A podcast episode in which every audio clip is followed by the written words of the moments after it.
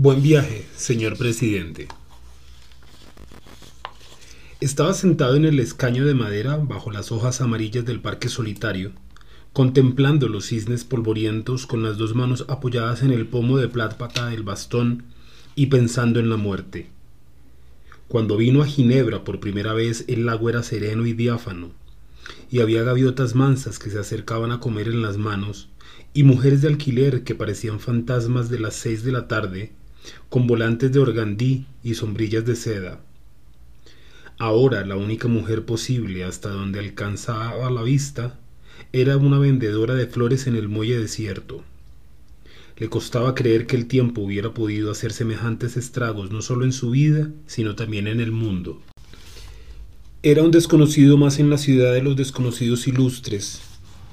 Llevaba el vestido azul oscuro con rayas blanca, el chaleco de brocado y el sombrero duro de los magistrados en retiro. Tenía un bigote altivo de mosquetero, el cabello azulado y abundante con ondulaciones románticas, las manos de arpista con la sortija de viudo en el anular izquierdo y los ojos alegres. Lo único que delataba el estado de su salud era el cansancio de la piel. Y, y aún así, a los 73 años, seguía siendo de una elegancia principal. Aquella mañana, sin embargo, se sentía a salvo de toda vanidad. Los años de la gloria y el poder habían quedado atrás sin remedio, y ahora solo permanecían los de la muerte.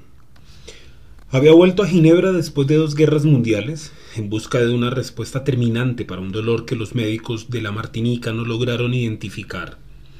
Había previsto no más de 15 días, pero iban ya seis semanas de exámenes agotadores y resultados inciertos. Y todavía no se vislumbraba el final.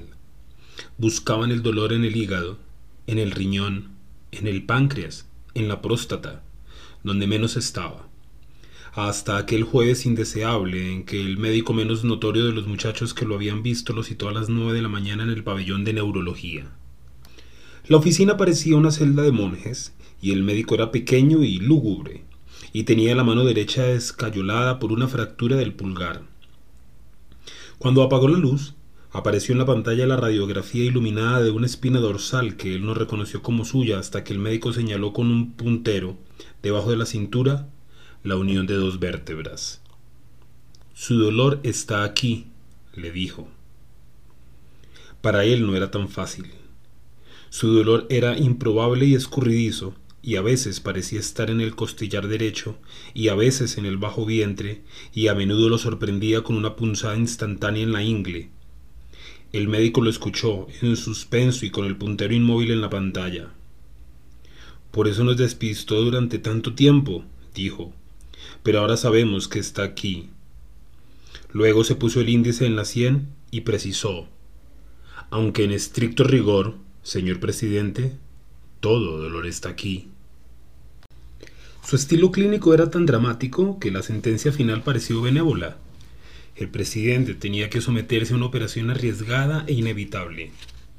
Este le preguntó cuál era el margen de riesgo y el viejo doctor lo envolvió en una luz de incertidumbre. No podríamos decirlo con certeza, le dijo.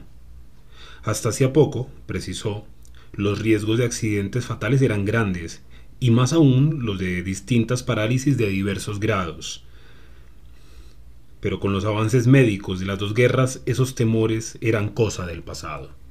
Váyase tranquilo, concluyó. Prepare bien sus cosas y avísenos. Pero eso sí, no se olvide que cuanto antes será mejor. No era una buena mañana para digerir esa mala noticia, y menos a la intemperie. Había salido muy temprano del hotel, sin abrigo, porque vio un sol radiante por la ventana y se había ido con sus pasos contados desde el Chimé du Soleil, donde estaba el hospital, hasta el refugio de enamorados furtivos del parque inglés. Llevaba allí más de una hora, siempre pensando en la muerte, cuando empezó el otoño. El lago se encrespó como un océano embravecido y un viento de desorden espantó las gaviotas y arrasó con las últimas hojas. El presidente se levantó y, en vez de comprársela a la florista, arrancó una margarita de los canteros públicos y se la puso en el ojal de la solapa. La florista lo sorprendió. Esas flores no son de Dios, señor, le dijo, disgustada. Son del ayuntamiento. Él no le puso atención. Se alejó con trancos ligeros, empuñando el bastón por el centro de la caña y a veces haciendo girar con un donaire un tanto libertino. En el puente del Mont Blanc estaban quitando a toda prisa las banderas de la Confederación enloquecidas por la ventolera, y el surtidor esbelto coronado de espuma se apagó antes de tiempo. El presidente no reconoció su cafetería de siempre sobre el muelle, porque habían quitado el toldo verde de la marquesina y las terrazas floridas del verano acababan de cerrarse. En el salón las lámparas estaban encendidas a pleno día y el cuarteto de cuerdas tocaba un Mozart premonitorio. El presidente cogió en el mostrador un periódico de la pila reservada para los clientes, colgó el sombrero y el bastón en la percha, se puso los lentes con armadura de oro para leer en la mesa más apartada, y sólo entonces tomó conciencia de que había llegado el otoño. Empezó a leer por la página internacional donde encontraba muy de vez en cuando alguna noticia de las Américas, y siguió leyendo de atrás hacia adelante hasta que la mesera le llevó su botella diaria de agua de Evian. Hacía más de treinta años que había renunciado al hábito del café. Si alguna vez tuviera la certidumbre de que voy a morir, volvería a tomarlo. Quizás la hora había llegado. Tráigame también un café, ordenó en un francés perfecto y precisó sin reparar en el doble sentido. A la italiana, como para levantar un muerto. Se lo tomó sin azúcar, a sorbos lentos, y después puso la taza boca abajo en el plato para que el sedimento del café después de tantos años tuviera tiempo de escribir su destino. El sabor recuperado lo redimió por un instante de su mal pensamiento. Un instante después, como parte del mismo sortilegio sintió que alguien lo miraba. Entonces pasó la página con un gesto casual, miró por encima de los lentes y vio al hombre pálido y sin afeitar con una gorra deportiva y una chaqueta de cordero volteado, que apartó la mirada al instante para no tropezar con la suya. Su cara le era familiar. Se habían cruzado varias veces en el vestíbulo del hospital. Lo había vuelto a ver cualquier día en una motoneta por la Pomenan du Lac mientras él contemplaba los cisnes, pero nunca se sintió reconocido. No descartó, sin embargo, que fuera otra de las tantas fantasías persecutorias del exilio. Terminó el periódico sin prisa, frotando en los chelos suntuosos de Brahms, hasta que el dolor fue más fuerte que la analgesia de la música. Entonces miró el relojito de oro que llevaba colgado de una leontina en el bolsillo del chaleco y se tomó las dos tabletas calmantes del mediodía con el último trago de agua de Evian. Antes de quitarse los lentes descifró su destino en el asiento del café y sintió un estremecimiento glacial. Allí estaba la incertidumbre. Por último pagó la cuenta con una propina estítica, cogió el bastón y el sombrero en la percha y salió a la calle sin mirar al hombre que lo miraba. Se alejó con su andar festivo, bordeando los canteros de flores despedazadas por el viento, y se creyó liberado del hechizo. Pero de pronto sintió los pasos detrás de los suyos. Se detuvo al doblar la esquina y dio media vuelta. El hombre que lo seguía tuvo que pararse en seco para no tropezar con él, y lo miró sobrecogido, a menos de dos palmos de sus ojos. Señor presidente, murmuró, dígale a los que le pagan que no se hagan ilusiones, dijo el presidente sin perder la sonrisa ni el encanto de la voz. Mi salud es perfecta. Nadie lo sabe mejor que yo, dijo el hombre, abrumado por la carga de dignidad que le cayó encima. Trabajo en el hospital. La dicción y la cadencia, y aun su timidez, eran las de un caribe crudo. No me dirá que es médico, le dijo el presidente. ¿Qué más quisiera yo, señor? dijo el hombre. Soy chofer de ambulancia. Lo siento, dijo el presidente, convencido de su error. Es un trabajo duro. No tanto como el suyo, señor. Él lo miró sin reservas, se apoyó en el bastón con las dos manos y le preguntó con un interés real. ¿De dónde es usted? Del Caribe. De eso ya me di cuenta, dijo el presidente. ¿Pero de qué país? Del mismo que usted, señor, dijo el hombre y le tendió la mano. Mi nombre es Homero Rey. El presidente lo interrumpió sorprendido, sin soltarle la mano. Caray, le dijo, qué buen nombre. Homero se relajó. Y es más todavía, dijo, Homero Rey de la casa. Una cuchillada invernal los sorprendió indefensos en la mitad de la calle. El presidente se estremeció hasta los huesos y comprendió que no podía caminar sin abrigo las dos cuadras que le faltaban hasta la fonda de pobres donde solía comer. ¿Ya almorzó? le preguntó Homero. Nunca almuerzo, dijo Homero, como una sola vez por la noche en mi casa. Haga una excepción por hoy, le dijo él con todos sus encantos a flor de piel. Lo invito a almorzar. Lo tomó del brazo y lo condujo hasta el restaurante de enfrente, con el nombre dorado en la marquesina de lona. Le Boeuf Couronné. El interior era estrecho y cálido, y no parecía haber un sitio libre. Homero Rey sorprendido de que nadie reconociera al presidente, siguió hasta el fondo del salón para pedir ayuda. ¿Es presidente en ejercicio? le preguntó el patrón. No, dijo Homero, derrocado. El patrón soltó una sonrisa de aprobación. Para esos, dijo, tengo siempre una mesa especial. Los condujo a un lugar apartado en el fondo del salón donde podían charlar a gusto. El presidente se lo agradeció. No todos reconocen como usted la dignidad del exilio, dijo. La especialidad de la casa eran las costillas de buey al carbón. El presidente y su invitado miraron en torno y vieron en las otras mesas los grandes trozos asados con un borde de grasa tierna. Es una carne magnífica, murmuró el presidente, pero la tengo prohibida. Fijó en Homero una mirada traviesa y cambió de tono. En realidad, tengo prohibido todo. También tiene prohibido el café, dijo Homero, y sin embargo lo toma. ¿Se dio cuenta? dijo el presidente. Pero hoy fue solo una excepción, en un día excepcional. La excepción de aquel día no fue solo con el café. También ordenó una costilla de buey al carbón y una ensalada de legumbres frescas sin más aderezos que un chorro de aceite de olivas. Su invitado pidió lo mismo, más media garrafa de vino tinto. Mientras esperaban la carne, Homero sacó del bolsillo de la chaqueta una billetera sin dinero y con muchos papeles y le mostró al presidente una foto descolorida. Él se reconoció en mangas de camisa con varias libras menos y el cabello y el bigote de un color negro intenso, en medio de un tumulto de jóvenes que se habían empinado para sobresalir. De una sola mirada reconoció el lugar. Reconoció los emblemas de una campaña electoral aborrecible, que conoció la fecha ingrata, Qué barbaridad, murmuró. Siempre he dicho que uno envejece más rápido en los retratos que en la vida real. Y devolvió la foto con el gusto de un acto final. Lo recuerdo muy bien, dijo. Fue hace miles de años en la gallera de San Cristóbal de las Casas. Es mi pueblo, dijo Homero. Y se señaló a sí mismo en el grupo. Este soy yo. El presidente lo reconoció. Era una criatura. Casi, dijo Homero. Estuve con usted en toda la campaña del sur como dirigente de las brigadas universitarias. El presidente se anticipó al reproche. Yo, por supuesto, ni siquiera me fijaba en usted, dijo.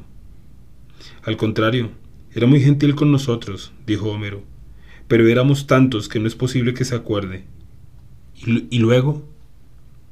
¿Quién lo puede saber más que usted? dijo Homero. Después del golpe militar, lo que es un milagro es que los dos estemos aquí, listos para comernos medio buey. No muchos tuvieron la misma suerte. En ese momento les llevaron los platos.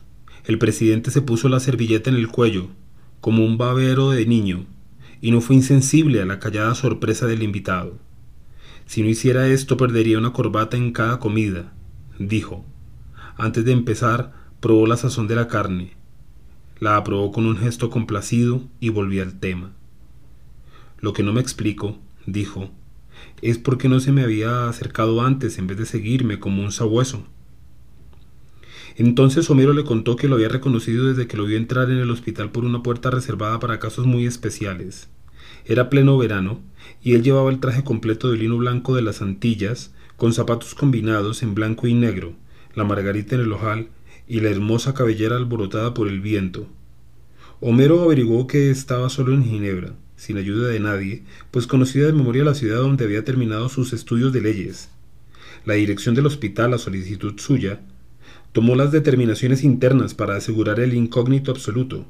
Esa misma noche, Homero se concertó con su mujer para hacer contacto con él. Sin embargo, lo había seguido durante cinco semanas buscando una ocasión propicia y quizá no habría sido capaz de saludarlo si él no hubiera enfrentado. Me alegro que lo haya hecho, dijo el presidente, aunque la verdad es que no me molesta para nada estar solo. No es justo. ¿Por qué? preguntó el presidente con sinceridad. La mayor victoria de mi vida ha sido lograr que me olviden. Nos acordamos de usted más de lo que usted se imagina, dijo Homero sin disimular su emoción. Es una alegría verlo así, sano y joven. Sin embargo, dijo él sin dramatismo, todo indica que moriré muy pronto. Sus habilidades de salir bien son muy altas, dijo Homero. El presidente dio un salto de sorpresa, pero no perdió la gracia. Ah, caray, exclamó. ¿Es que en la bella Suiza se abolió el sigilo médico? En ningún hospital del mundo hay secretos para un chofer de ambulancia, dijo Homero. Pues lo que yo sé, lo que he sabido hace apenas dos horas y por boca del único que debía saberlo. En todo caso, usted no morirá en vano, dijo Homero. Alguien lo pondrá en el lugar que le corresponde como un gran ejemplo de dignidad. El presidente fingió un asombro cómico. Gracias por prevenirme, dijo. Comía como hacía todo, despacio y con una gran pulcritud, Mientras tanto miraba a Homero directo a los ojos, de modo que éste tenía la impresión de ver lo que él pensaba. Al cabo de una larga conversación de vocaciones nostálgicas, hizo una sonrisa maligna. Había decidido no preocuparme por mi cadáver, dijo, pero ahora veo que debo tomar ciertas precauciones de novela policíaca para que nadie lo encuentre. Será inútil, bromeó Homero a su vez. En el hospital no hay misterios que duren más de una hora. Cuando terminaron con el café, el presidente leyó el fondo de su taza y volvió a estremecerse. El mensaje era el mismo. Sin embargo, su expresión no se alteró. Pagó la cuenta en efectivo, pero antes verificó la suma varias veces. Contó varias veces el dinero con un cuidado excesivo y dejó una propina que solo mereció un gruñido del mesero. Ha sido un placer, concluyó al despedirse de Homero. No tengo fecha para la operación y ni siquiera he decidido si voy a someterme o no. Pero si todo sale bien, volveremos a vernos. ¿Y por qué no antes? dijo Homero. Lázara, mi mujer, es cocinera de ricos. Nadie prepara el arroz con camarones mejor que ella y nos gustaría tenerlo en casa una noche de estas. Tengo prohibido los mariscos, pero los comeré con mucho gusto, dijo él. Dígame cuándo. El jueves es mi día libre, dijo Homero. Perfecto, dijo el presidente. El jueves a las siete de la noche estoy en su casa. Será un placer. Yo pasaré a recogerlo, dijo Homero. Hotelerie Downs, 14 Rue de l'Industrie. Detrás de la estación. ¿Es correcto? Correcto, dijo el presidente, y se levantó más encantador que nunca. Por lo visto, sabe hasta el número que calzo. Claro, señor, dijo Homero. Divertido. 41.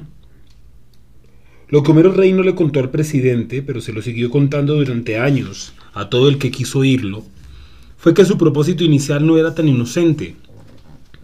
Como otros choferes de ambulancia, tenía arreglos con empresas funerarias y compañías de seguros para vender servicios dentro del mismo hospital, sobre todo a pacientes extranjeros de escasos recursos. Eran ganancias mínimas, y además había que repartirlas con otros empleados que se pasaban de mano en mano los informes secretos sobre los enfermos graves. Pero era un buen consuelo para un desterrado sin porvenir que subsistía a duras penas con su mujer y sus dos hijos con un sueldo ridículo. Lázara Davis, su mujer, fue más realista. Era una mulata fina de San Juan de Puerto Rico, menuda y maciza, del color del caramelo en reposo y con unos ojos de perra brava que le iban muy bien a su modo de ser. Se habían conocido en los servicios de caridad del hospital, donde ella trabajaba como ayudante de todo después que un rentista de su país, que la había llevado como niñera, la dejó al garete en Ginebra. Se habían casado por el rito católico, aunque ella era princesa yoruba, y vivían en una sala y dos dormitorios en el octavo piso sin ascensor de un edificio de emigrantes africanos. Tenían una niña de nueve años, Bárbara, y un niño de siete, Lázaro, con algunos índices menores de retraso mental. Lázara Davis era inteligente y de mal carácter, pero de entrañas tiernas. Se consideraba a sí misma como una Tauro pura y tenía una fe ciega en sus augurios astrales. Sin embargo, nunca pudo cumplir el sueño de ganarse la vida como astróloga de millonarios. En cambio, aportaba a la casa recursos ocasionales y a veces importantes, preparando cenas para señoras ricas que se lucían con sus invitados, haciéndoles creer que eran ellas las que cocinaban los excitantes platos antillanos. Homero, por su parte, era tímido de solemnidad y no daba para más de lo poco que hacía, pero Lázara no concebía la vida sin él por la inocencia de su corazón y el calibre de su arma. Les había ido bien, pero los años venían cada vez más duros y los niños crecían. Por los tiempos en que llegó el presidente habían empezado a picotear sus ahorros de cinco años. De modo que cuando Homero Rey lo descubrió entre los enfermos incógnitos del hospital, se les fue la mano en las ilusiones. No sabían a ciencia cierta qué le iban a pedir ni con qué derecho.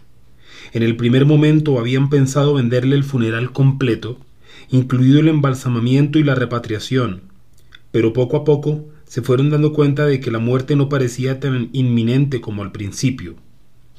El día del almuerzo estaban ya aturdidos por las dudas.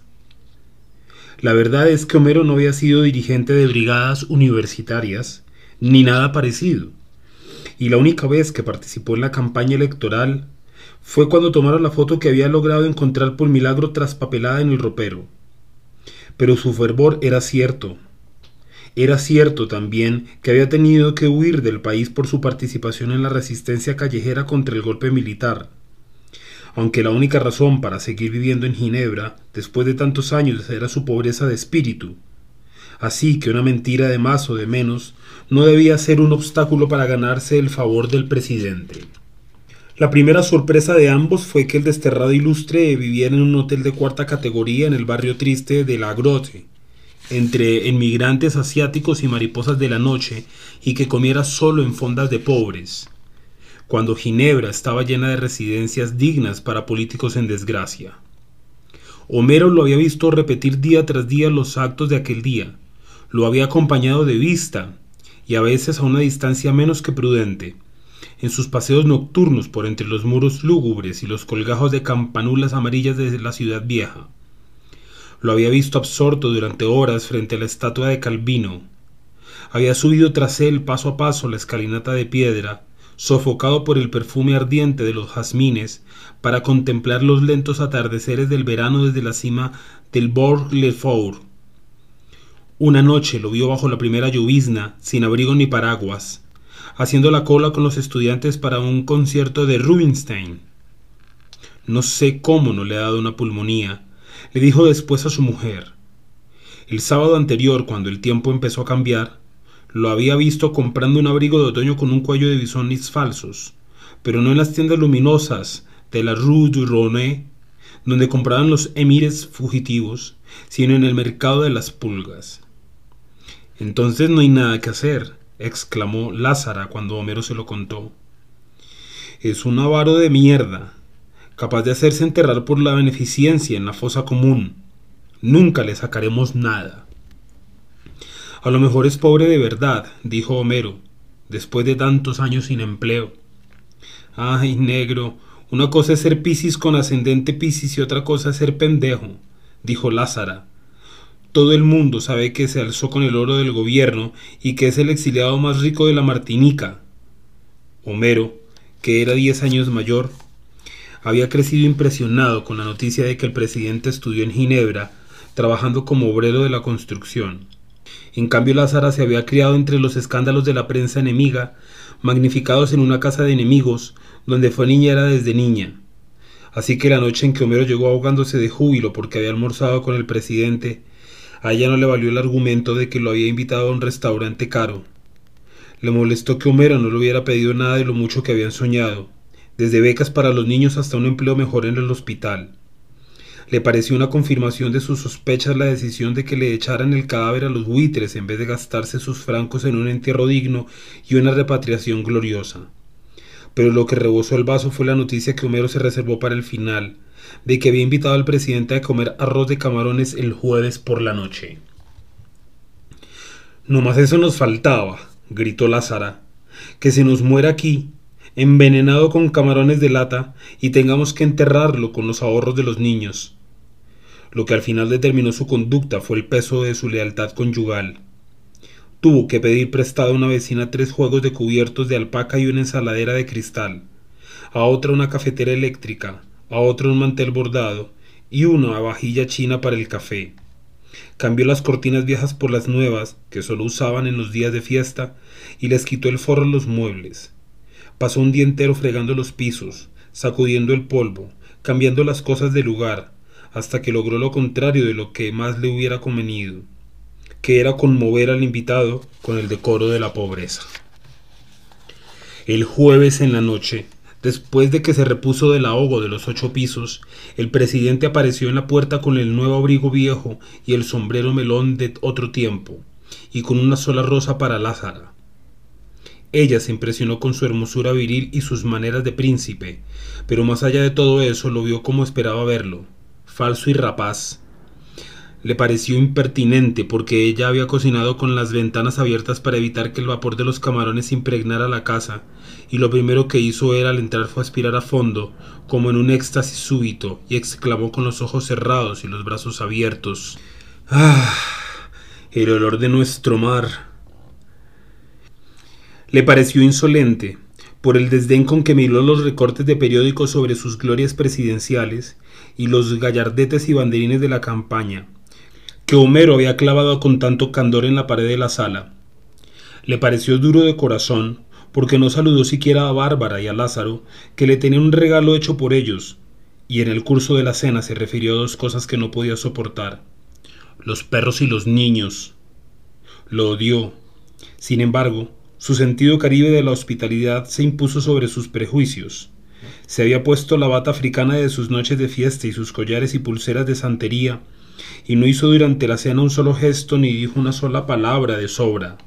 Fue más que irreprochable, perfecta. La verdad era que el arroz de camarones no estaba entre las virtudes de su cocina, pero lo hizo con los mejores deseos y le quedó muy bien. El presidente se sirvió dos veces sin medirse en los elogios y le encantaron las tajadas fritas de plátano maduro y la ensalada de aguacate, aunque no compartió las nostalgias. Lázara se conformó con escuchar hasta los postres.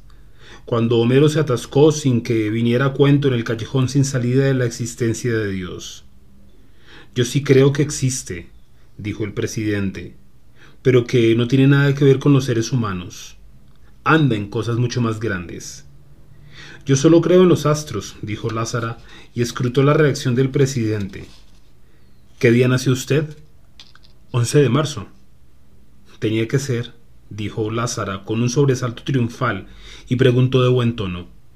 ¿No serán demasiado dos piscis en una misma mesa? Los hombres seguían hablando de Dios cuando ella se fue a la cocina a preparar el café. Había recogido los trastos de la comida y ansiaba con toda su alma que la noche terminara bien. De regreso a la sala con el café le salió al encuentro una frase suelta del presidente que la dejó atónita. No lo dude, mi querido amigo. Lo peor que pudo pasarle a nuestro país es que yo fuera su presidente. Homero vio a Lázaro en la puerta con las tazas chinas y la cafetera prestada y creyó que se iba a desmayar. También el presidente se fijó en ella. No me mire así, señora, le dijo de buen tono. Estoy hablando con el corazón. Y luego, Volviéndose a Homero, terminó. Menos mal que estoy pagando cara mi insensatez. Lázara sirvió el café, apagó la lámpara cenital de la mesa cuya luz inclemente estorbaba para conversar, y la sala quedó en una penumbre íntima. Por primera vez se interesó en el invitado, cuya gracia no alcanzaba a disimular su tristeza.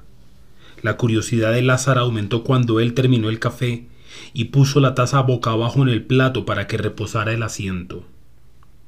El presidente les contó en la sobremesa que había escogido la isla de Martinica para su destierro por la amistad con el poeta Aimé Césaire, que por aquel entonces acababa de publicar su Carrière d'un retour en país natal, y le prestó ayuda para iniciar una nueva vida. Con lo que les quedaba de la herencia de la esposa compraron una casa de maderas nobles en las colinas de Fort de France, con alambreras en las ventanas y una terraza de mar llena de flores primitivas, donde era un gozo dormir con el alboroto de los grillos y la brisa de melaza y ron de caña de los trapiches. Se quedó allí con la esposa, catorce años mayor que él y enferma desde su parto único, atrincherado contra el destino en la relectura viciosa de sus clásicos latinos, en latín y con la convicción de que aquel era el acto final de su vida. Durante años tuvo que resistir las tentaciones de toda clase de aventuras que le proponían sus partidarios derrotados. Pero nunca volví a abrir una carta, dijo. Nunca, desde que descubrí que hasta las más urgentes eran menos urgentes una semana después y que a los dos meses no se acordaba de ellas ni el que las había escrito. Miró al azar a media luz cuando encendió un cigarrillo y se lo quitó con un movimiento ávido de los dedos. Le dio una chupada profunda y retuvo el humo en la garganta. Lázara, sorprendida, cogió la cajetilla y los fósforos para encender otro, pero él le devolvió el cigarrillo encendido. Fumó usted con tanto gusto que no pude resistir la tentación, le dijo él, pero tuvo que soltar el humo porque sufrió un principio de tos. Abandoné el vicio hace muchos años, pero él no me abandonó a mí por completo, dijo. Algunas veces ha logrado vencerme, como ahora. La tos le dio dos sacudidas más. Volvió el dolor. El presidente miró la hora en el relojito de bolsillo y tomó las dos tabletas de la noche. Luego escrutó el fondo de la taza. No había cambiado nada, pero esta vez no se estremeció. Algunos de mis antiguos partidarios han sido presidentes después que yo, dijo. Sáyago, dijo Homero. Sáyago y otros, dijo él. Todos como yo, usurpando un honor que no merecíamos con un oficio que no sabíamos hacer. Algunos persiguen solo el poder, pero la mayoría busca todavía menos. El empleo. Lázara se encrespó. ¿Usted sabe lo que dicen de usted? le preguntó. Homero, alarmado, intervino. Son mentiras. Son mentiras y no lo son, dijo el presidente con una calma celestial. Tratándose de un presidente, las peores ignominias pueden ser las dos cosas al mismo tiempo. Verdad y mentira. Había vivido en la Martinica todos los días del exilio, sin más contactos con el exterior que las pocas noticias del periódico oficial, sosteniéndose con clases de español y latín en un liceo oficial y con las traducciones que a veces le encargaba a Imeses Aire. El calor era insoportable en agosto y él se quedaba en la hamaca hasta el mediodía leyendo al arrullo del ventilador de aspas del dormitorio. Su mujer se ocupaba de los pájaros que criaba en libertad, aún en las horas de más calor, protegiéndose del sol con un sombrero de paja de alas grandes, adornado de frutillas artificiales y flores de organdí. Pero cuando bajaba el calor era bueno tomar el fresco en la terraza, él con la vista fija en el mar hasta que se hundía en las tinieblas, y ella en su mecedor de mimbre, con el sombrero roto y las sortijas de fantasía en todos los dedos, viendo pasar los buques del mundo. Ese va a Puerto Santo, decía ella. Ese casi no puede andar con la carga de guineos de Puerto Santo, decía pues no le parecía posible que pasara un buque que no fuera de su tierra. Él se hacía el sordo, aunque al final ella logró olvidar mejor que él, porque se quedó sin memoria.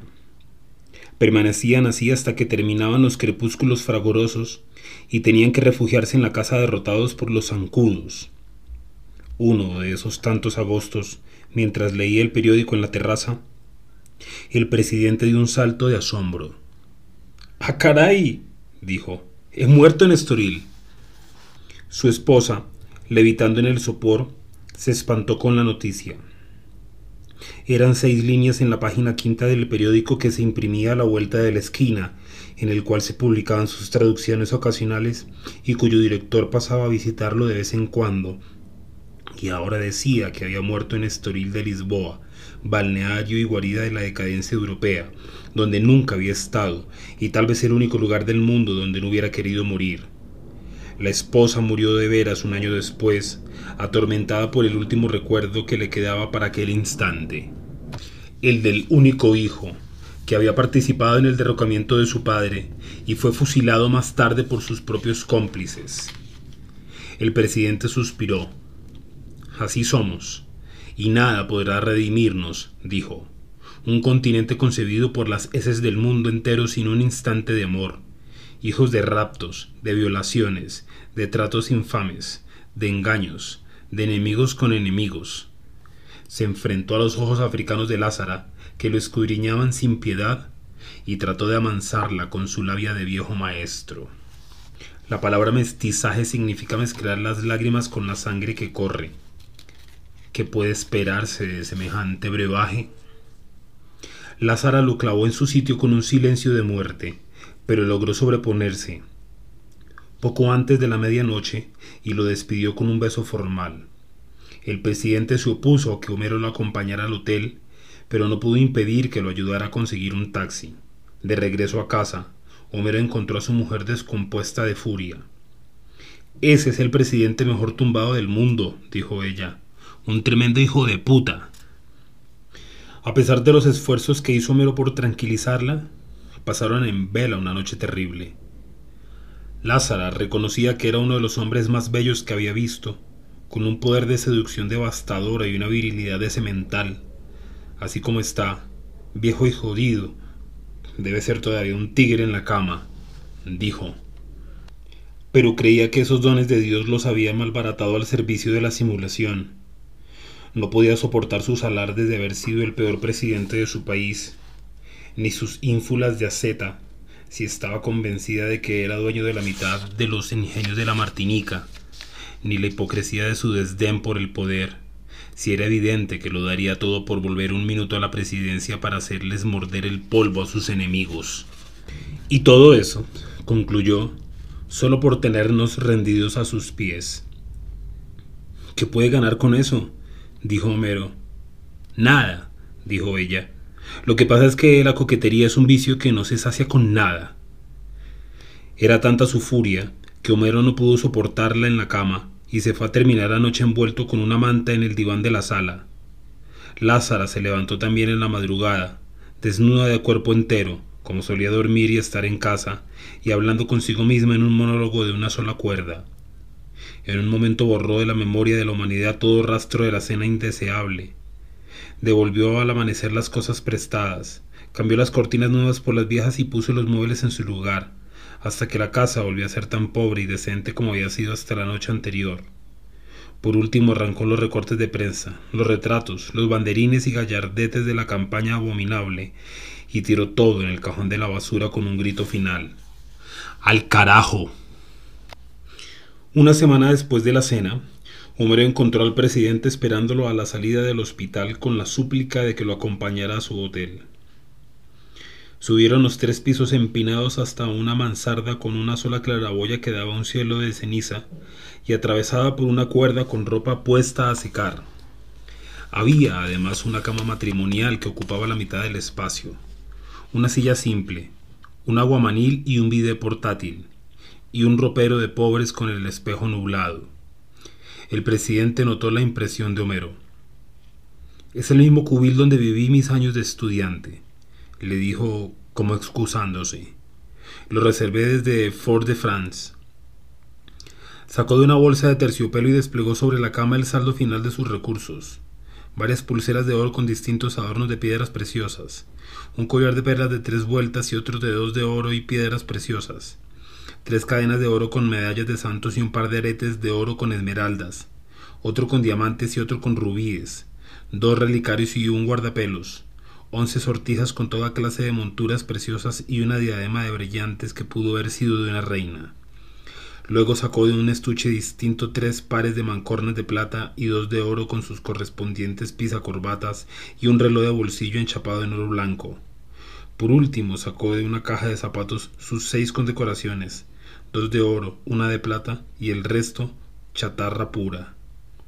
Es todo lo que me queda en la vida, dijo No tenía más alternativas que venderlo todo para completar los gastos médicos y deseaba que Homero le hiciera el favor con el mayor sigilo. Sin embargo, Homero no se sintió capaz de complacerlo mientras no tuviera las facturas en regla. El presidente le explicó que eran las prendas de su esposa, heredadas de una abuela colonial, que a su vez había heredado un paquete de acciones en minas de oro en Colombia. El reloj, las mancuernas y los pisacorbatas eran suyos. Las condecoraciones, por supuesto, no fueron antes de nadie. No creo que alguien tenga factura de cosas así, dijo. Homero fue inflexible. En ese caso, reflexionó el presidente, no me quedará más remedio que dar la cara. Empezó a recoger las joyas con una calma calculada. Le ruego que me perdone, mi querido Homero, pero es que no hay peor pobreza que la de un presidente pobre, le dijo. Hasta sobrevivir parece indigno. En ese instante, Homero lo vio con el corazón y le rindió sus armas. Aquella noche, Lázara regresó tarde a casa. Desde la puerta vio las joyas radiantes bajo la luz mercurial del comedor y fue como si hubiera visto un alacrán en su cama. No seas bruto, negro, dijo, asustada. ¿Por qué están aquí estas, estas cosas? La explicación de Homero la inquietó todavía más. Se sentó a examinar las joyas, una por una, con una meticulosidad de orfebre. A un cierto momento suspiró. Debe ser una fortuna. Por último se quedó mirando a Homero sin encontrar una salida para su ofuscación. Carajo, dijo. ¿Cómo hace uno para saber si todo lo que ese hombre dice es verdad? ¿Y por qué no? dijo Homero. Acabo de ver que él mismo lava su ropa y la seca en el cuarto, igual que nosotros, colgada en un alambre. Por tacaño, dijo Lázara. O por pobre, dijo Homero. Lázara volvió a examinar las joyas, pero ahora con menos atención, porque también ella estaba vencida. Así que a la mañana siguiente se vistió con lo mejor que tenía, se aderezó con las joyas que le parecieron más caras, se puso cuantas sortijas pudo en cada dedo, hasta en el pulgar, y cuantas pulseras pudo ponerse en cada brazo, y se fue a venderlas. A ver quién le pide facturas a Lázara Davis, dijo al salir, pavoneándose de risa. Escogió la joyería exacta, con más ínfulas que prestigio, donde sabía que se vendía y se compraba sin demasiadas preguntas, y entró aterrorizada, pero pisando firme. Un vendedor vestido de etiqueta, enjuto y pálido, le hizo una venia teatral al besarle la mano y se puso a sus órdenes. El interior era más claro que el día, por los espejos y las luces intensas, y la tienda entera le parecía de diamante. Lázara, sin mirar apenas al empleado por temor de que se le notara la farsa, siguió hasta el fondo. El empleado le invitó a sentarse ante uno de los tres escritorios Luis XV que servían de mostradores individuales y extendió encima un pañuelo inmaculado. Luego se sentó frente a Lázara y esperó. ¿En qué puedo servirle? Ella se quitó las sortijas, las pulseras, los collares, los aretes, todo lo que llevaba a la vista, y fue poniéndolo sobre el escritorio en un orden de ajedrez. Lo único que quería, dijo, era conocer su verdadero valor. El joyero se puso el monóculo en el ojo izquierdo y empezó a examinar las alhajas con un silencio clínico. Al cabo de un largo rato, sin interrumpir el examen, preguntó ¿De dónde es usted? Lázara no había previsto esa pregunta. Ay, mi señor, suspiró, de muy lejos. Me lo imagino, dijo él. Volvió al silencio mientras Lázara lo escudriñaba sin misericordia con sus terribles ojos de oro. El joyero le consagró una atención especial a la diadema de diamantes y la puso aparte de las otras joyas. Lázara suspiró. Es usted un Virgo perfecto, dijo. El joyero no interrumpió el examen. ¿Cómo lo sabe?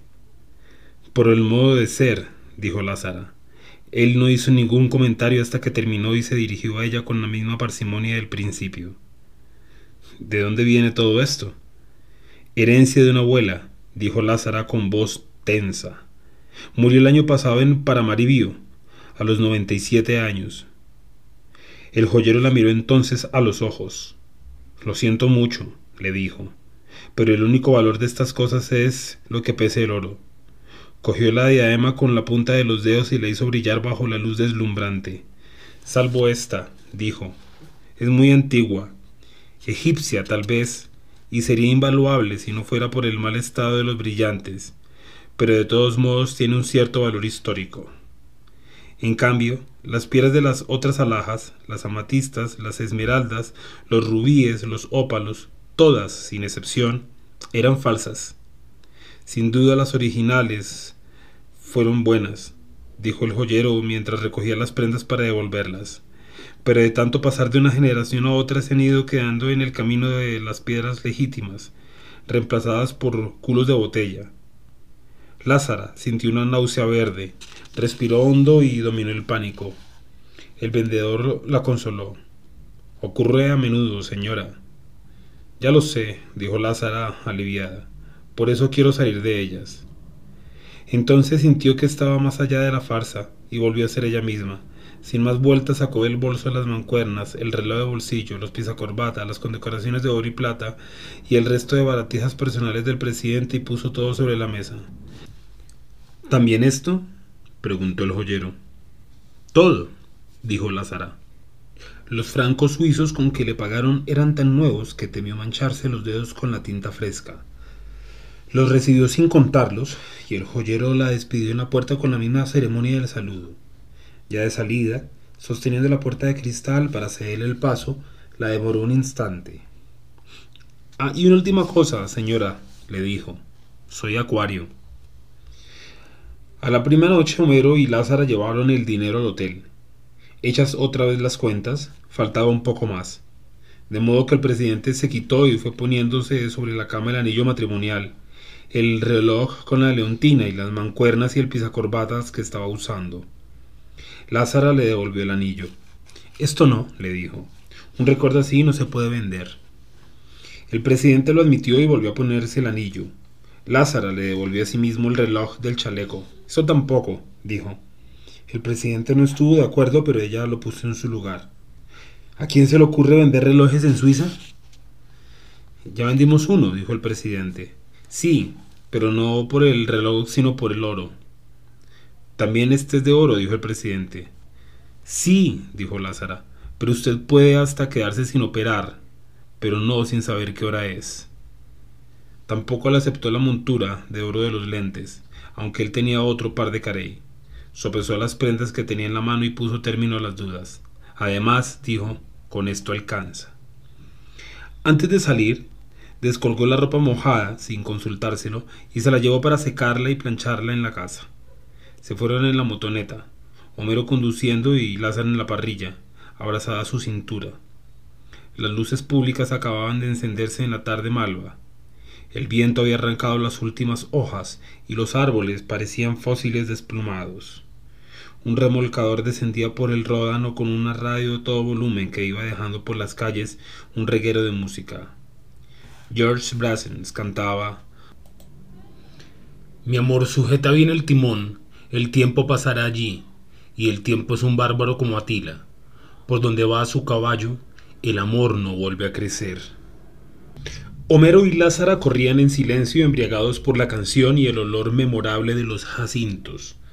Al cabo de un rato, ella pareció despertar de un largo sueño. Carajo, dijo. ¿Qué? El pobre viejo, dijo Lázara. Qué vida de mierda. El viernes siguiente, 7 de octubre, el presidente fue operado en una sesión de cinco horas que por el momento dejó las cosas tan oscuras como estaban. En rigor, el único consuelo era saber que estaba vivo. Al cabo de diez días lo pasaron a un cuarto compartido con otros enfermos y pudieron visitarlo. Era otro, desorientado y macilento, y con un cabello ralo que se le desprendía con el solo roce de la almohada. De su antigua prestancia solo le quedaban la fluidez de las manos. Su primer intento de caminar con dos bastones ortopédicos fue descorazonador. Lázara se quedaba a dormir a su lado para ahorrar el gasto de una enfermera nocturna. Uno de los enfermos del cuarto pasó la primera noche gritando por el pánico de la muerte.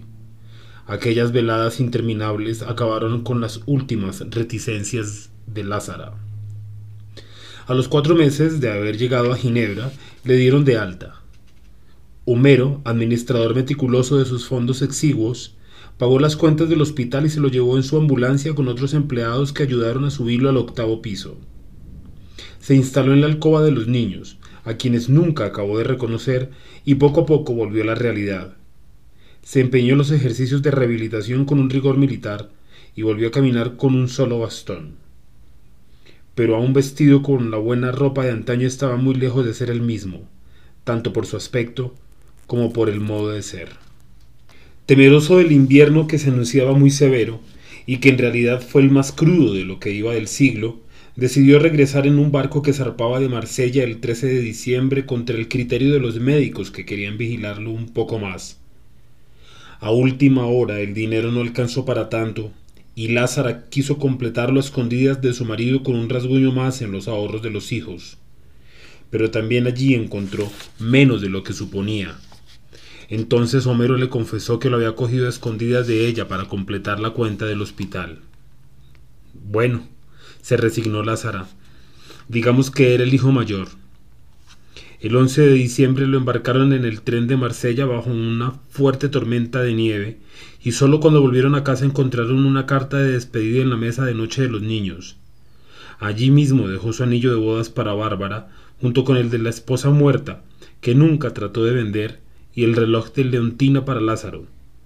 Como era domingo, algunos vecinos caribes que descubrieron el secreto habían acudido a la estación de Coranavín con un conjunto de arpas de Veracruz.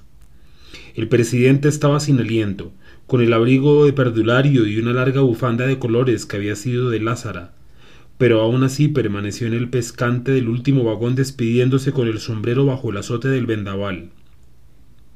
El tren empezaba a acelerar cuando Homero cayó en la cuenta de que se había quedado con el bastón. Corrió hasta el extremo del andén y lo alzó con bastante fuerza para que el presidente lo atrapara en el aire, pero cayó entre las ruedas y quedó destrozado. Fue un instante de terror. Lo último que vio Lázara fue la mano trémula estirada para atrapar el bastón que nunca alcanzó, y el guardián del tren que logró agarrar por la bufanda al anciano cubierto de nieve y lo salvó en el vacío. Lázara corrió despavorida al encuentro del marido tratando de reír detrás de las lágrimas. Dios mío, le gritó, ese hombre no se muere con nada. Llegó sano y salvo, según anunció en su extenso telegrama de gratitud. No se volvió a saber nada de él en más de un año. Por fin llegó una carta de seis hojas manuscritas en las que ya era imposible reconocerlo. El dolor había vuelto, tan intenso y puntual como antes, pero él decidió no hacerle caso y dedicarse a vivir la vida como viniera. El poeta y meses aire le había regalado otro bastón con incrustaciones de nácar, pero había resuelto no usarlo. Hacía seis meses que comía carne con regularidad, y toda clase de mariscos, y era capaz de beberse hasta veinte tazas diarias de café cerrero. Pero ya no leía el fondo de la taza porque sus pronósticos le resultaban al revés. El día que cumplió los setenta y cinco años se había tomado unas copitas del exquisito ron de la Martinica, que le sentaron muy bien, y volvió a fumar.